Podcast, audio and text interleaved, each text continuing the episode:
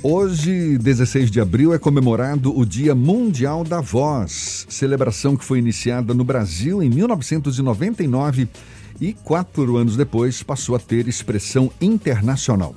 Sendo assim, estamos exatamente na Semana Nacional da Voz, campanha que conta com as parcerias da Sociedade Brasileira de Laringologia e Voz e da Sociedade Brasileira de Otorrinolaringologia. A gente conversa agora com a médica do Núcleo de Otorrinolaringologia da Bahia, Ludmila Fernandes. Seja bem-vinda. Bom dia, doutora Ludmila. Bom dia, Jefferson. Bom dia, Fernando. Bom dia, ouvintes né, da Tarde Conecta. É um prazer para mim poder contribuir com a campanha nacional da voz né, e trazer um pouco de informações sobre cuidados, os cuidados né, com a voz. Né, prazer, prazer né, todo da nosso. preservação da é, saúde vocal. Eu queria te perguntar exatamente isso. Qual é a importância de se celebrar um dia como esse, Dia Mundial da Voz, doutora Ludmila? Bem, é, é, Jefferson, essa a voz, né, nossa voz, ela é um instrumento muito importante, né, essencial para diversos profissionais. Cerca de 25% né, da população economicamente ativa considera a voz como um instrumento de trabalho assim, primordial. A gente aqui bem sabe né, da importância da voz para o nosso ofício aqui. Exatamente, com certeza. Né? Os professores, né, jornalistas, cantores, atores, eh, advogados, né, são talvez assim os principais profissionais né, que e é um é... momento também que se chama a atenção para a, a, a, conscientização de problemas que podem afetar a nossa voz, não? Com certeza, com certeza, né? E esses problemas, né, quando detectados precocemente, é, o tratamento, né, é, é muito mais fácil a gente resolver, né?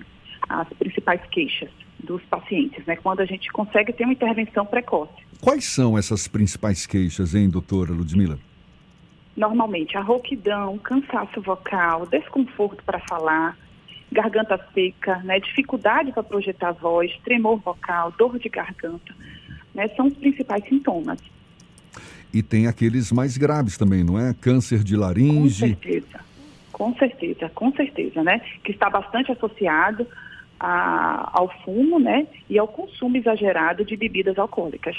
Doutora Ludmila, para pessoas que não dependem necessariamente da voz, como jornalistas, advogados, a senhora citou essas profissões, mas que precisam ter um cuidado com a voz, porque é um elemento essencial para a sociabilidade. Quais são as principais dicas, já que, em parte, os profissionais têm acompanhamento de outros profissionais?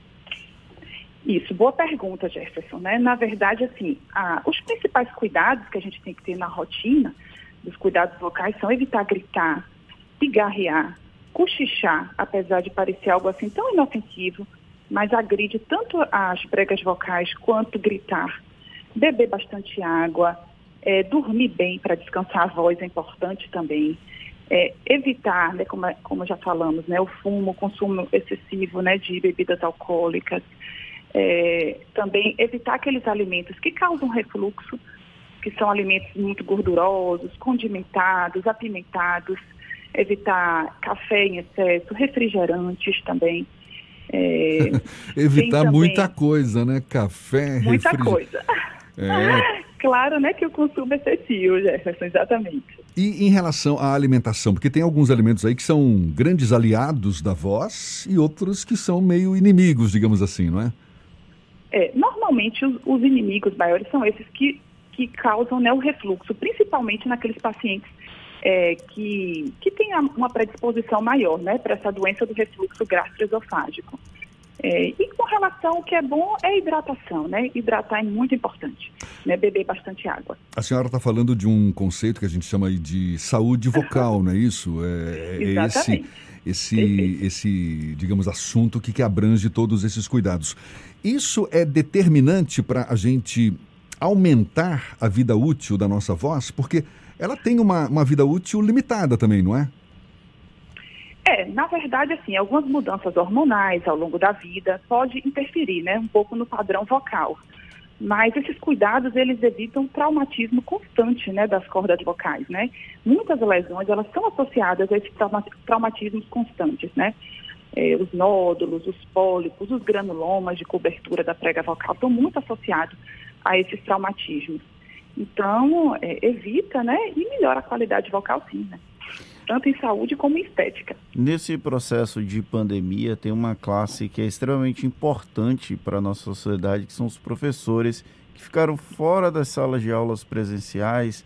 Alguns ministraram aulas via plataformas digitais online, mas quando eles retornarem às salas de aula, eles vão ter que lidar com alunos barulhentos e muito provavelmente ainda mais barulhentos depois devido a um longo período de afastamento. Quais são as dicas que a senhora pode antecipar para que esses profissionais cuidem bem da voz nesse processo de readaptação quando ele acontecer? Verdade, boa consideração, Jefferson. É, a gente está tendo né, realmente um ano mais atípico, é, mas os professores, eles, eles são profissionais que estão realmente muito em evidência. Tanto é que 63% dos professores já tiveram algum problema vocal, né? Algum, algum, em algum momento da vida, né? algum grau de rouquidão. Eu acho que é o momento até de fazer uma avaliação né, com o médico otorrinolaringologista, né? aproveitar é, esse período é, agora né, que, que eles estão, né, não, não estão em sala de aula, e manter esses cuidados que a gente já conversou, né? Uma avaliação, avaliação também uma, com um fonodiólogo também é bem interessante, né? Porque eles têm exercícios específicos de tanto de aquecimento quanto de desaquecimento da voz que podem contribuir também, né? E levar em conta isso que a gente já conversou, né? Dessas é, essas orientações básicas do dia a dia que gente, às vezes a gente se esquece, né? No Dia Mundial da Voz, a senhora poderia explicar para a gente como é que funciona essa relação quase intrínseca entre um otorrinolaringologista e um fonoaudiólogo pela qualidade da voz das pessoas? Sim, sim, é muito importante, né, esse, essa, essa conexão, né, porque o médico otorrinolaringologista, ele vai examinar o paciente através de uma videolaringoscopia, que é um exame que permite que a gente visualize, né, as pregas vocais de forma adequada, o paciente vai ter um diagnóstico correto, né? E a partir daí, é, vai, é, nós vamos elaborar, elaborar né, um plano terapêutico, que pode ser a base de medicações. No caso aí, a fonoterapia, normalmente, na maioria dos casos, tem um papel importante. É, e, e os exercícios, né? A, a programação do fonoaudiólogo, ela está relacionada com o diagnóstico, né? É, estabelecido pelo médico otorrinolaringologista e às vezes também o paciente pode precisar também de uma microcirurgia da laringe, também que seria uma intervenção aí já cirúrgica, a depender do problema vocal. O Fernando estava levantando a questão dos professores, não é, que mais cedo ou mais tarde vão estar voltando aí para salas de aula, utilizando a voz. Eu já tive a chance de conversar com professores que reclamam da excessiva carga horária, ou seja, falando, não é? De manhã, de tarde, dando aula de noite também, às vezes espaços que não facilitam a própria acústica da voz em sala de aula, enfim. Essa carga excessiva e, e, e, e por conta disso, problemas com a voz, sejam rouquidão, é, falta da própria voz, não é? Enfim, como lidar com essa situação? Profissionais que lidam com esse estresse diário com a carga excessiva de trabalho, utilizam a voz praticamente o dia inteiro. Tem saída para eles?